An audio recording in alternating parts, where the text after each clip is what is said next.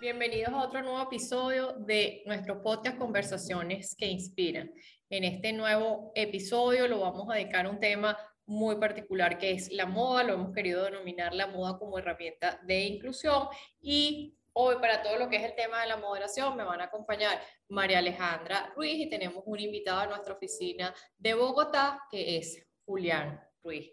Le doy la bienvenida a los dos y paso a hacer la presentación de nuestro invitado y para hacer el desarrollo de nuestro podcast que lo estamos haciendo dentro de, dentro de el marco, lo que es la conmemoración del Día Internacional de la Mujer Afrodescendiente y Día Internacional de los Pueblos Indígenas que en Venezuela se celebran en julio y agosto eh, respectivamente. Y para esta celebración no podemos tener un mejor invitado que es Juan Pablo Socarrás, es un reconocido diseñador colombiano, con más de 16 años de experiencia en el, área de lidera proyectos de transformación e impacto social a través del diseño, con la creación de colecciones que conectan con las comunidades artesanales, indígenas, afrodescendientes y tradicionales en Latinoamérica. Ha tenido la oportunidad de presentar más de 20 colecciones en encuentros latinoamericanos de moda, tales como el Bogotá Fashion Week, Colombia Moda y Cali Expo Además, ha participado en ferias internacionales en Nueva York,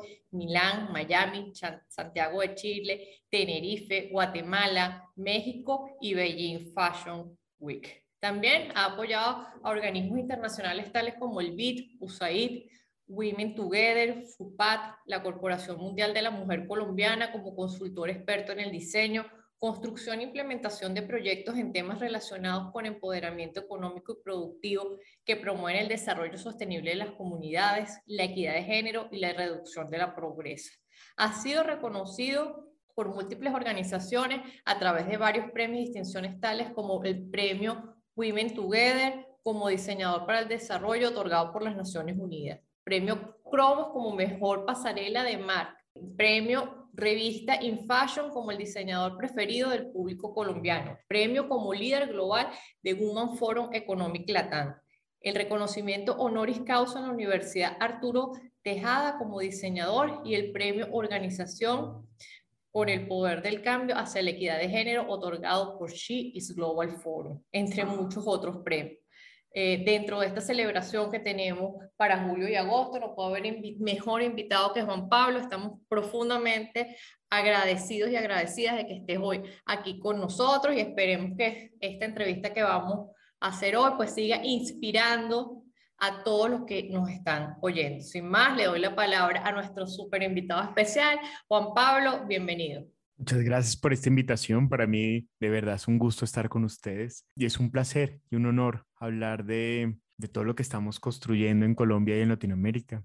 Y espero próximamente estar haciendo muchos proyectos también de impacto social en Venezuela.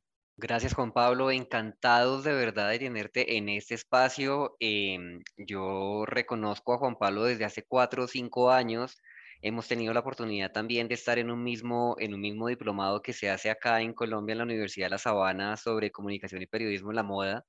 Eh, y siempre que yo, yo doy estos espacios, yo soy de las últimas clases, siempre en la parte de, de, de, de, cómo manejarlo desde el punto de vista legal, les pregunto cómo les va y quién es como su mejor profesor y siempre me hablan de, Juan Pablo y de lo bien que la pasaron con Juan Pablo. Entonces, emocionadísimos, emocionadísimos de tenerte acá, Juan Pablo.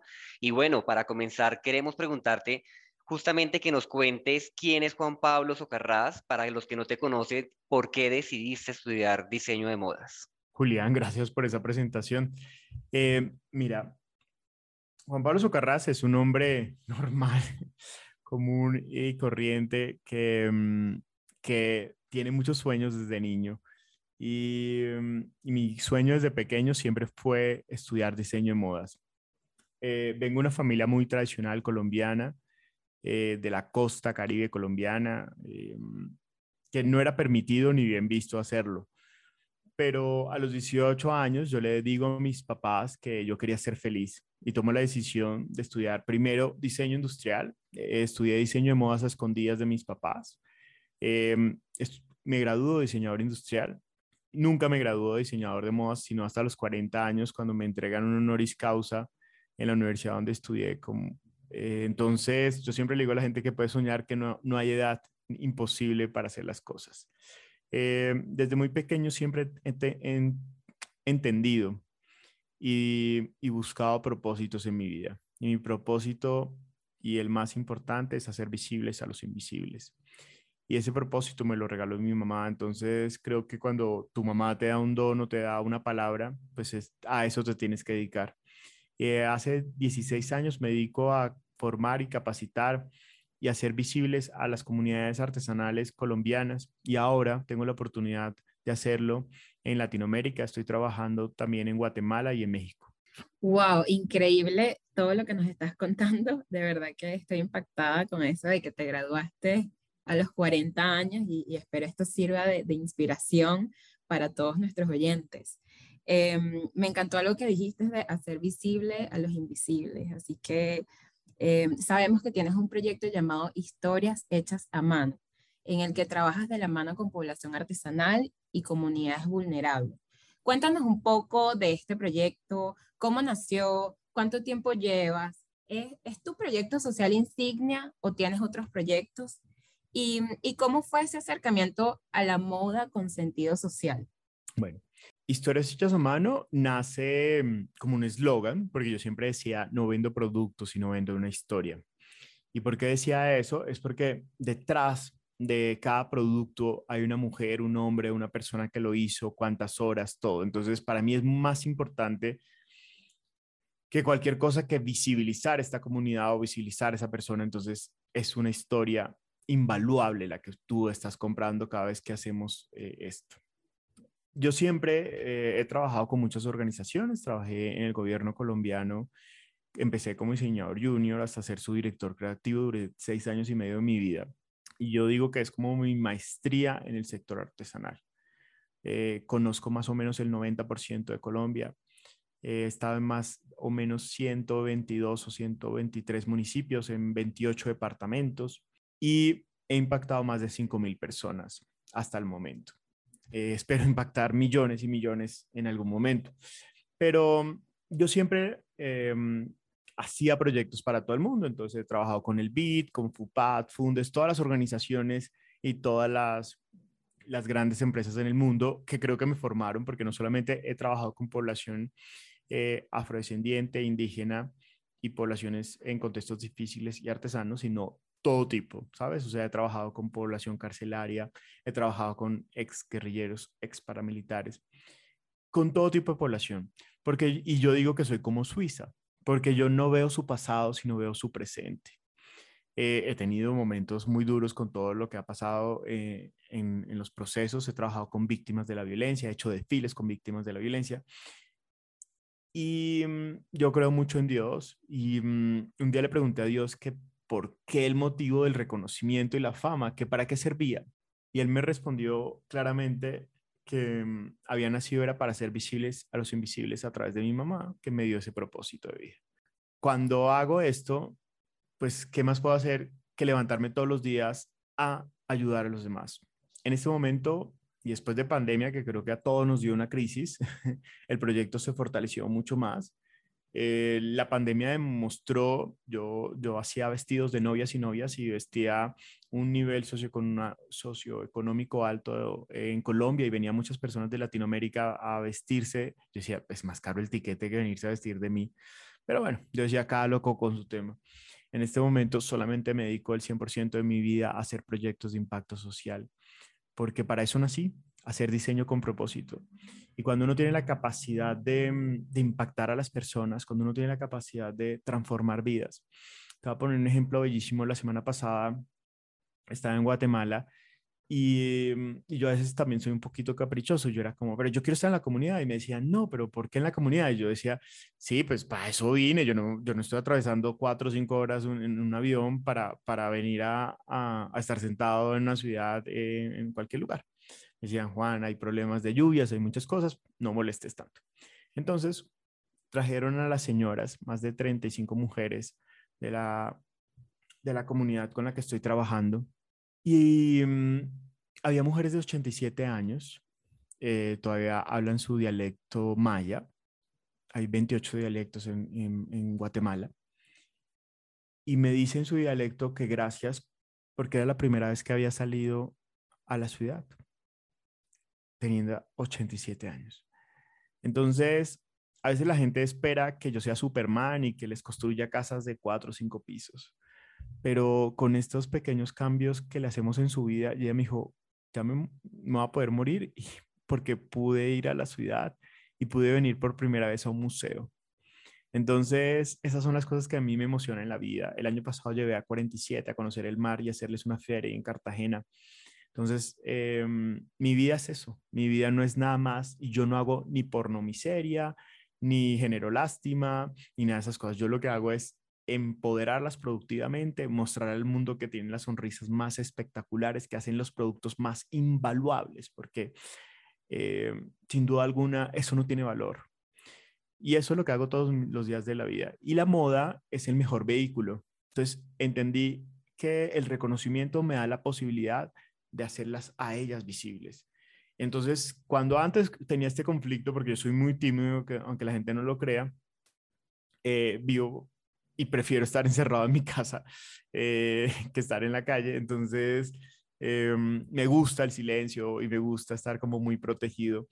Em, pero el reconocimiento me trae la posibilidad de ser esa caja de resonancia de estas mujeres y los proyectos que hago. Entonces, si me preguntas, mañana quiero ser, no sé, Shakira, Michelle Obama, cualquiera de estas mujeres en el mundo que tiene la capacidad de, con una palabra, ayudar a tantas personas. Y para eso eh, la moda es el mejor conductor o la mejor forma de comunicar estos proyectos. Juan Pablo, como parte de todo este proyecto o de tu proyecto, historias hechas a mano que buscan hacer visible a los invisibles, nos enteramos que gracias a esto vas a ser la pasarela inaugural del Colombia Moda, una de las ferias de moda más importantes de la región. ¿Qué se siente? ¿Qué representa para ti y para las comunidades tener este espacio tan importante? ¿Cómo, cómo se traduce esto en el empoderamiento que, que has venido hablando? Mira, el año pasado fui el cierre. Em, y no creas que llegué un día y me paré y, dijeron que, ay, tan bonito este niño, lo vamos a poner a, hacer el cierre o la apertura de Colombia Moda. Como les contaba, empecé hace 16 años en este mundo. Era mm, cuando mi primer Colombia Moda, me acuerdo perfecto, estaba detrás de bambalinas y estaba detrás de bambalinas en un proyecto que se llamaba Entidad Colombia, donde los grandes diseñadores colombianos eh, hacían desfiles y yo hacía el vínculo entre la artesanía y el diseñador. Después empecé con colectivos, entonces me invitaban como de saca tres, tres diseños, cuatro, ¿sabes? Así, cada año, como paso a paso fui. En el 2017 tengo la oportunidad de trabajar con un proyecto bellísimo eh, con más de cinco o seis departamentos en Colombia, con más de 40 víctimas de la violencia. Ese año eh, tuve la oportunidad de hacer una pasarela que se llamaba Volver a Comenzar. Lo puse Volver a Comenzar es porque es el inicio de, de su vida. Yo siempre veo el futuro, no veo el pasado. O sea, yo no sé si fueron víctimas, desplazados, reinsertados. Yo lo que veo es cómo a través de sus manos y sus oficios eh, ellos pueden ser viables y sostenibles durante el tiempo. Una víctima de la violencia me dio el mejor regalo de la vida, que es entender por qué coser cura el alma. Em, eh, una de estas mujeres se me sienta un día, no puedo decir su nombre, pues por cuestiones de seguridad de ella, Em, se me sienta, yo tengo una cara que es como, cuéntame tu historia.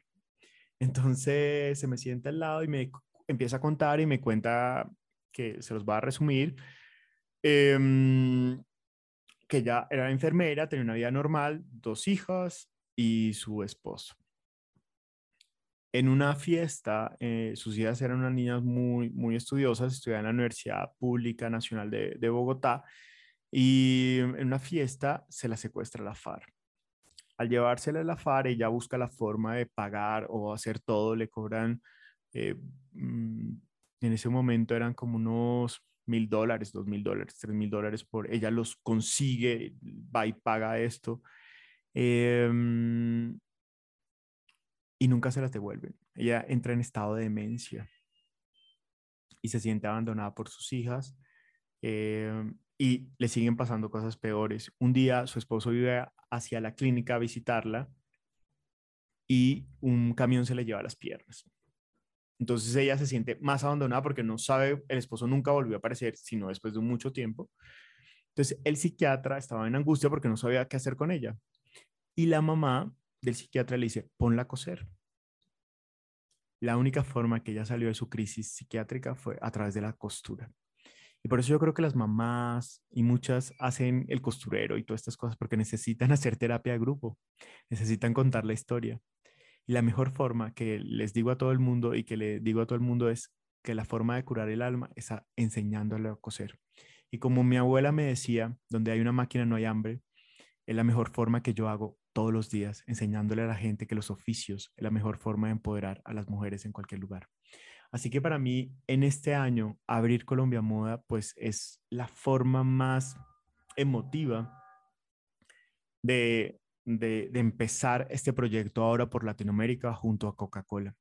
Hace aproximadamente dos años estoy trabajando con esta empresa global, sin duda alguna de las marcas más importantes en el mundo. Eh, y yo cuento esta historia que me parece una anécdota muy bonita. Yo cuando pequeño coleccionaba Coca-Cola, las tarritos, los compraba cojines, hacía todo como, como de Coca-Cola. Y después algún día analicé que he trabajado con muchas de las marcas que de pequeño coleccionaba, pero yo dije, con Coca-Cola, ¿cómo voy a trabajar? Y en uno de estos foros y, en estas cosas que me invitan, porque solamente me invitan a foros femeninos a, a empoderar y hablar de, los proyectos que hago, conocí a la vicepresidenta eh, latinoamericana para 42 países, Ángela Zuluaga de Sostenibilidad, Asuntos Corporativos y Comunicaciones.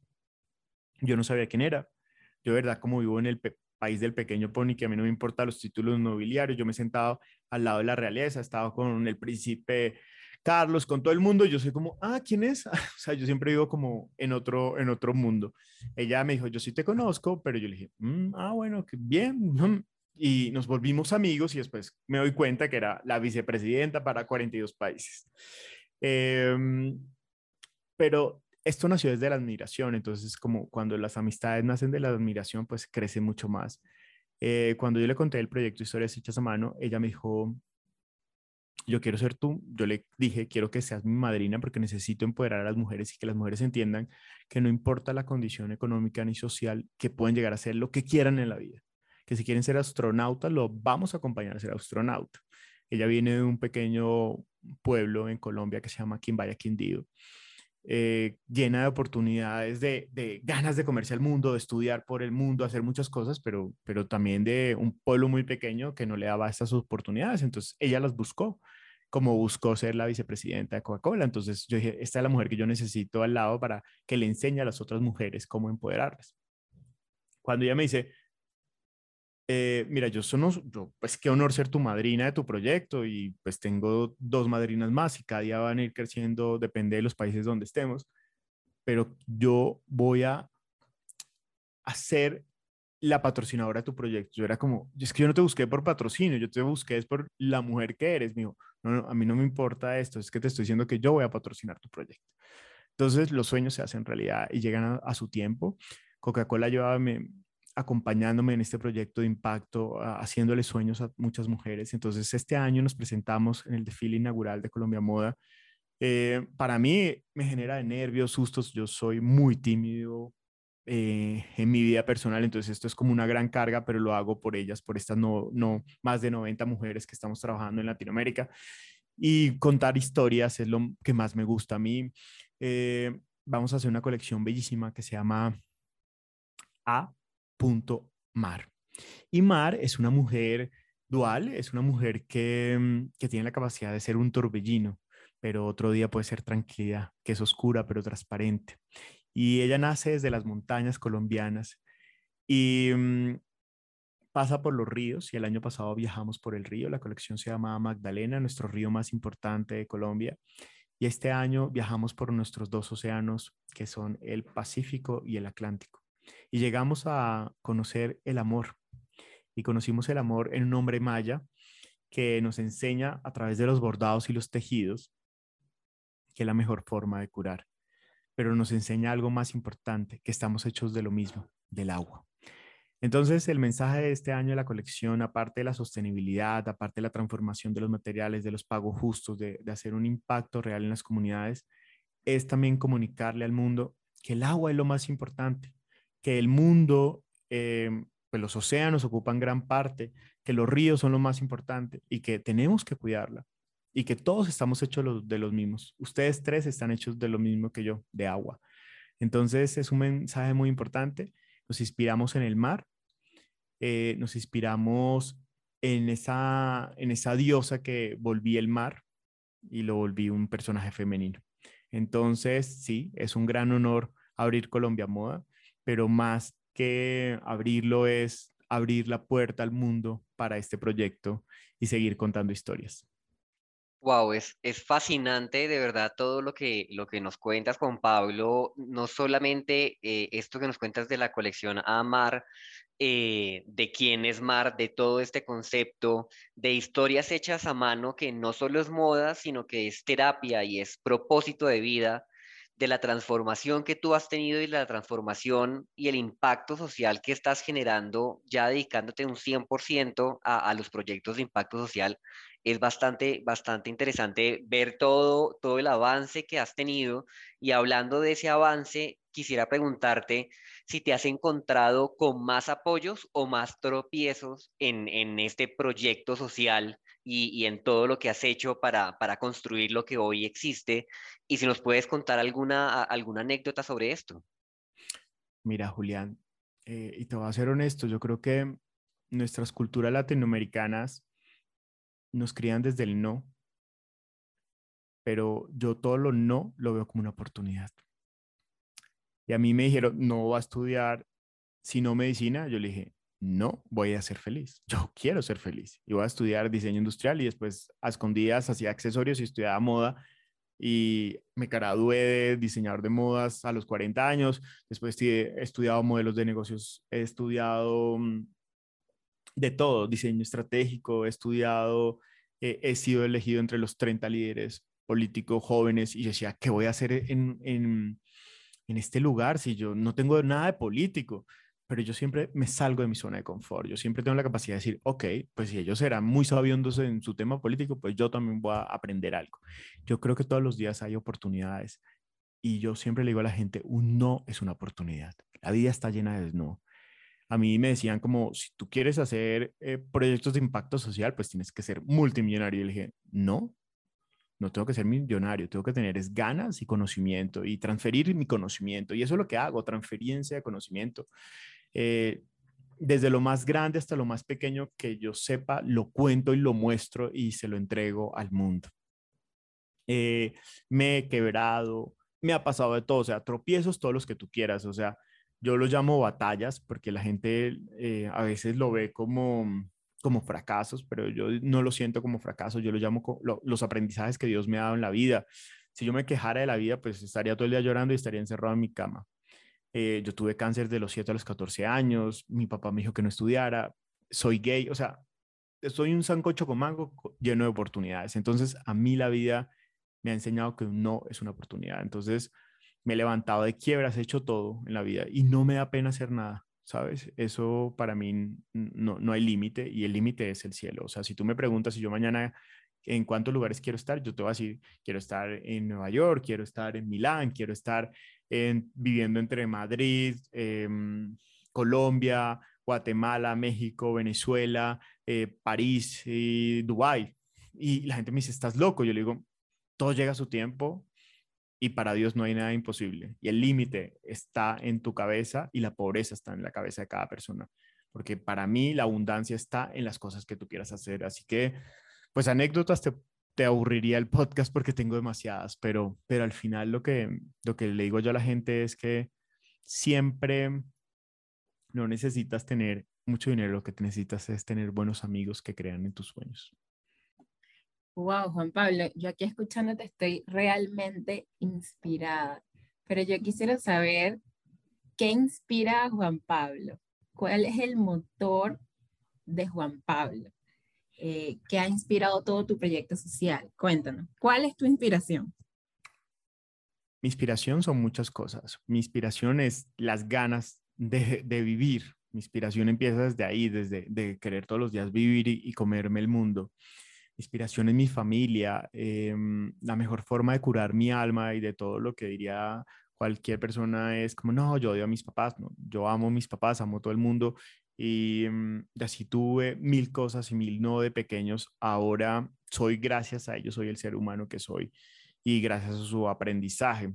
Entonces, mi mejor forma de reconciliarme con ellos fue hacer colecciones inspirados en mi familia.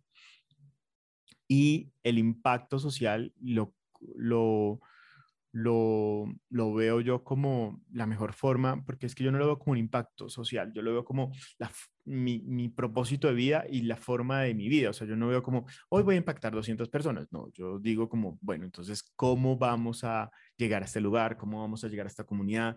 Eh, qué le podemos ofrecer, qué nos van a ofrecer ellos, qué transferencia de conocimiento. Yo aprendo demasiado de estas comunidades, entonces a mí me inspira mis viajes, a mí me inspira em, ir a un restaurante el más divino, pero también me inspira sentarme en una plaza de mercado y ver los colores y las flores, a mí me inspira ver una mujer tejer, a mí me inspira el amor. Eh, a mí me inspiran los pájaros, me inspiran los días grises, a mí me inspira la gratitud. Yo vivo todos los días en gratitud y eso lo he aprendido con la vida. Eh, Juan Pablo, quiero resaltar algo que me parece sumamente importante. Tú has dicho, yo tengo mi propósito de vida. Yo creo que eso es más que estar agradecido, porque muchas personas transitamos y nos cuesta identificar ese propósito de la vida. Creo que tú lo pudiste identificar por una u otra forma a través de tu familia, a través de tu abuela, lo que te comentaba con la máquina de coser, lo pudiste identificar relativamente a una a una temprana edad y ese propósito de vida pues se ha traducido en tu proyecto social, en, esta responsabilidad, más que proyecto creo que es una responsabilidad social que se traduce, tiene mucha, muchas vías, ¿no? muchas, muchas aristas. Entonces, se ha convertido este en tu proyecto, en, tu propósito de vida. Entonces, ¿qué importancia tienen todos estos, estos proyectos para ti? ¿Cómo ha cambiado, cómo ha evolucionado Juan Pablo en no sé, 16, 20 años, ¿cómo ha sido este transitar? Porque primero la transformación empieza en uno, ¿no? Yo creo que cuando tú descubres el propósito de la transformación empieza un camino personal, cada uno lo transita de maneras distintas, cada uno se le presenta revelaciones en momentos distintos, uno lo transita a través de la fe, por muchas formas, ¿no? Y indudablemente tú dices, bueno, yo no buscaba el impacto, pero lo, lo, lo has hecho, has logrado un impacto en la sociedad. Entonces, a través de ese recorrido personal, de Juan Pablo con su propósito de vida. ¿Cómo crees que todos estos proyectos sociales, que se han traducido en estos proyectos sociales, también han impactado a la sociedad? O sea, a veces es muy difícil medirlo, pero ¿cómo, cómo lo ve? ¿Cómo lo ve hoy Juan Pablo? Mira, mm, María, yo creo que lo más importante que he hecho es que cuando tú aprendes a compartir, vives y yo siempre digo, el que bendice será bendecido. No significa que te tengas que quitar cosas, ni te tengas que sentir mal, ¿no? Porque todo el mundo piensa, porque no, el filántropo, el no sé qué, entonces dejó de comer para, porque la sostenibilidad empieza en ti. Y para tú hablarle a los demás de algo, tú tienes que tenerlo. Es como esa, este, este, este tema muy empoderamiento de la palabra que mm, tengo muchos conflictos con eso, pero si tú no te amas, no, ¿cómo vas a amar al otro? Si tú no das, como no sé qué. Entonces, esto me lo enseñó un, un venezolano, director de una de las fundaciones más importantes del SIDA en el mundo, Jesús Aguáez, que tiene una fundación gigantísima que impacta, vive en Nueva York, impacta millones de, de personas en el mundo. Eh, me dijo, Juan, tú te crees Superman, o sea, eh, yo empecé, tendría yo 32, 33 años, me dijo, y, y tú no eres Superman. Deja de quitarte todo para dárselo al otro. Porque lo que tú tienes que lograr es que tú seas sostenible para compartir esa sostenibilidad. Entonces entendí la importancia de hacer impacto, pero que yo no significa que voy a dejar de no tener un reloj, no tener unas gafas, no tener nada porque, porque tengo que compartirlo. Eh, o me tengo que quitar para darle el otro, no, es cómo volvemos sostenibles a todos, cómo nos volvemos sostenibles a todos, o sea, cómo hay un gana y gana, cómo hay una igualdad, cómo se crean eh, economías igualitarias, cómo se crean proyectos igualitarios, cómo se crean em, pagos justos. Entonces, eh, yo les enseño a las artesanas, yo pues yo no, no, pues porque yo no es que sepa de finanzas, pero lo que les estoy diciendo es como mi proyecto les hace todo su modelo de negocio. Entonces, su modelo de negocio empieza desde casa y eso es el empoderamiento productivo. ¿Y por qué te lo voy a decir? Porque si tú llegas a la casa y todos los días te meten un puño o te maltratan, pero si tú dependes totalmente de tu marido, pues tú no puedes decirle, no, gracias, me voy de la casa. En cambio, si yo te enseño a ti economía te, y te vuelvo sostenible y tú me vuelves a pegar y yo te digo, mira, José, Pedro, Juan, muchas gracias por esto, pero ya puedo mantener a mis hijos, me puedo ir y puedo pagar un nuevo arriendo. Entonces, para mí eso es impacto. Impacto es que llego a lugares y, y, y, las comunidades me dicen, desde que trabajamos con usted, tenemos proteína todos los días en el plato. Hay gente que me dice, ay, eso es obvio. Yo le dije, no, lindo, eso no es obvio como no es obvio conocer el mar, como no es obvio ir a las capitales, como no es obvio nada.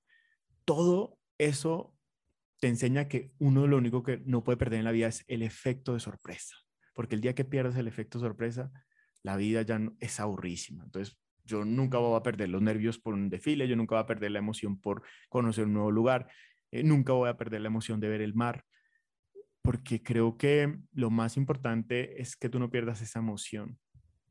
Entonces, eh, a mí me dicen como, es que antes yo no le podía comprar los, zapatos a mi hijo, ahora yo le puedo decir a mi hijo, eh, hoy es lunes, el sábado lo vamos a y los zapatos. Entonces, para mí eso es sostenibilidad. Entonces, yo logro hacer impactos en muchas formas. Eh, y creo que la vida, cuando tú te vuelves generoso y compartes eso, la vida te lo recompensa. Eh, y hay mil cosas y, hay gente envidiosa y hay gente crítica y, la gente habla mal de ti y dice cosas horribles y pues todas esas cosas. Yo al final siempre le digo a Dios que Él nunca me deja avergonzar y la prudencia es mi mejor consejo. Yo no hablo de más, no digo nada de nadie, ni me interesa ni me comparo con nadie, porque si me comparara, pues estaría amargado. Imagínate uno como diseñador pensando que Carolina Herrera tiene no sé cuántas tiendas en el mundo y que vende no sé cuántas cosas. Pues, no estaría para tirarse un...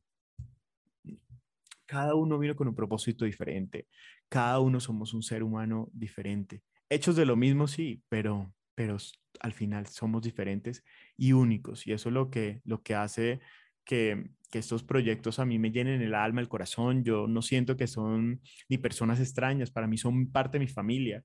Yo tengo una mamá guayú, tengo una mamá arhuaca, tengo una mamá en cada lugar, tengo una prima, una hermana, ellas me llaman, me, son las primeras que me ven una noticia y toman foto, ellas, estás guapísimo, estás bonito, o sea, me dicen cosas divinas, eh, saben cuando estoy triste, eh, si, me, si ven que estoy enfermo, ellas mismas, em, no, entonces venga, le doy una agüita que le estoy haciendo, eh, ¿sabes? O sea, siempre están pendientes, entonces yo me siento el ser más amado del mundo porque me aman desde la honestidad y la genuidad y la misma honestidad y genuidad yo soy con ellos. Entonces al final es una relación más allá de solamente hacer productos, es una relación de construir hilos y de construir relaciones eh, fuertes y viables por el tiempo.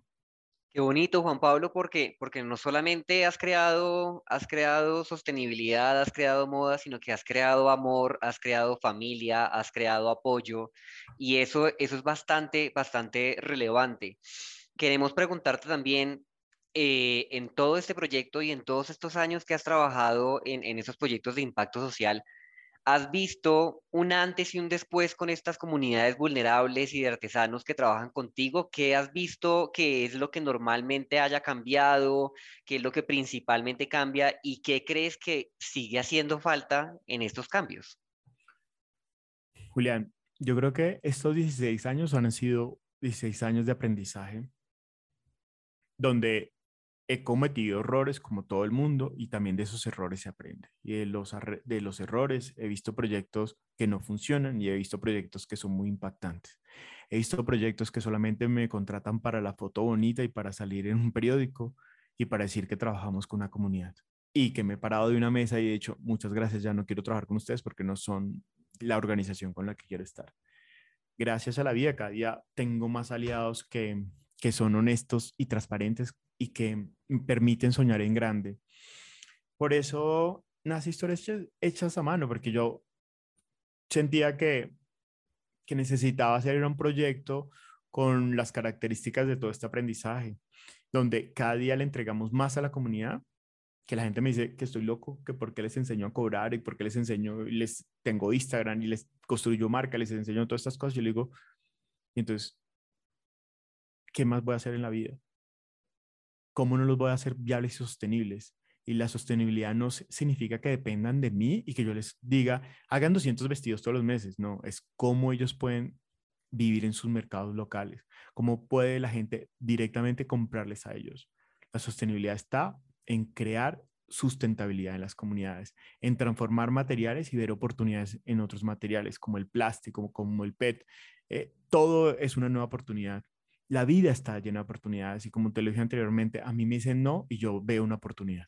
Entonces, em, e, es un proceso de aprendizaje y seguiré aprendiendo. Yo creo que a los 80 años me dirá, preguntarás lo mismo y yo te voy a decir, sigo aprendiendo, pero sigo aprendiendo desde la honestidad y de, de ser genuino con estos proyectos para que se vuelvan viables e impactantes.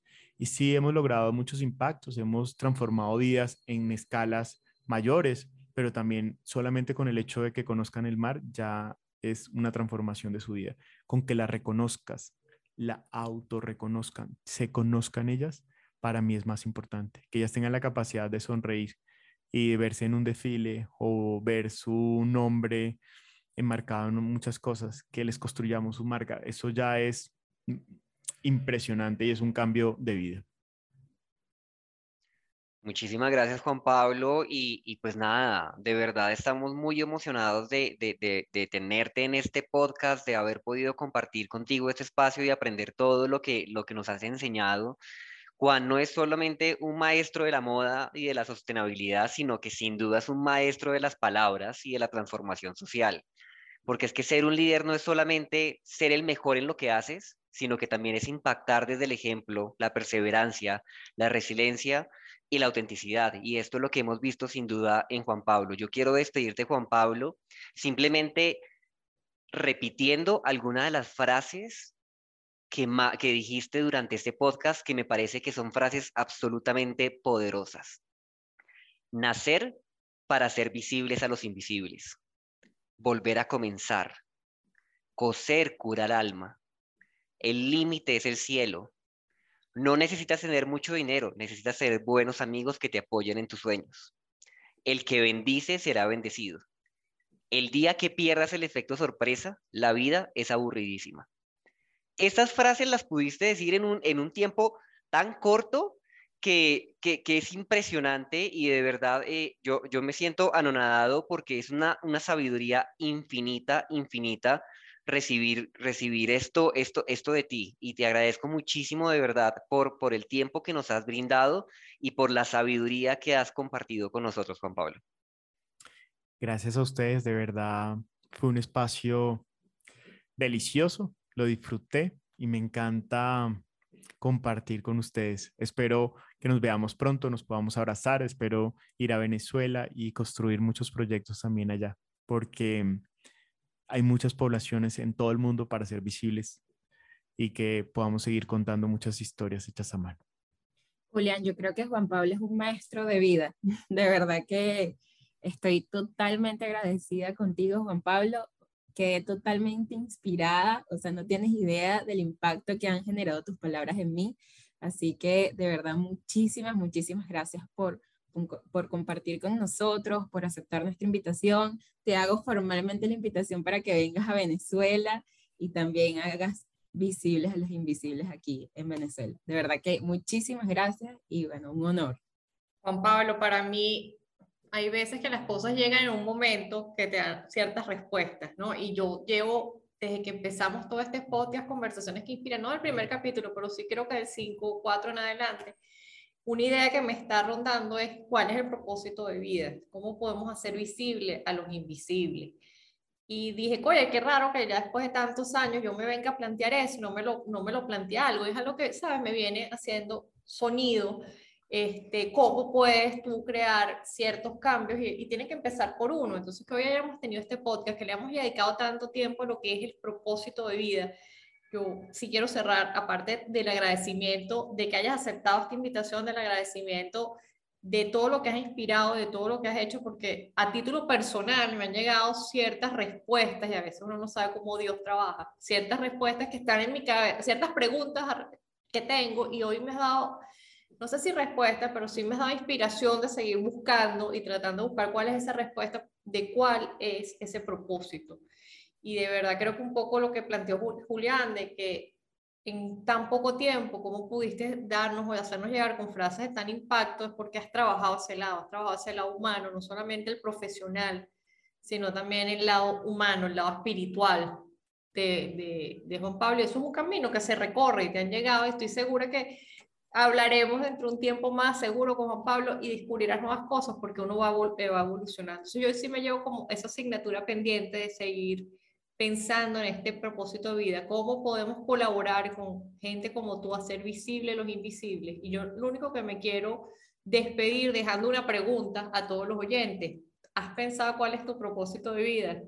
¿Ya lo has conseguido? ¿O este, o este es el momento de empezarlo a analizar? ¿Cómo podemos cada uno impactar? ¿Cómo podemos cada uno cambiar? Y esperamos que con este, este, este episodio pues los pongo un poquito a pensar en eso y cultivar y desarrollar toda esta parte espiritual y personal que todos llevamos. Todos los tenemos. Algunos nos, nos, suena un poquito antes, algunos nos suena un poquito después, pero yo creo que cuando consigues ese propósito de vida, lo que tú llamaste, buscar el camino a la felicidad, sea a través de los no, sea a través de todas las personas que Dios o la vida te pone, en lo que tú creas, te pone en el camino. Pero siempre hay una señal que, que por ahí nos va más guiando cuando, cuando te vuelves, a, te empiezas a preguntar todas estas cosas. De nuevo, no me queda más que decirte gracias aquí estamos a la orden para cualquier iniciativa y proyecto que tengas y de verdad me despido con una gran satisfacción personal y un gran placer de haberte tenido hoy aquí y esta es tu casa, de verdad, Juan Pablo.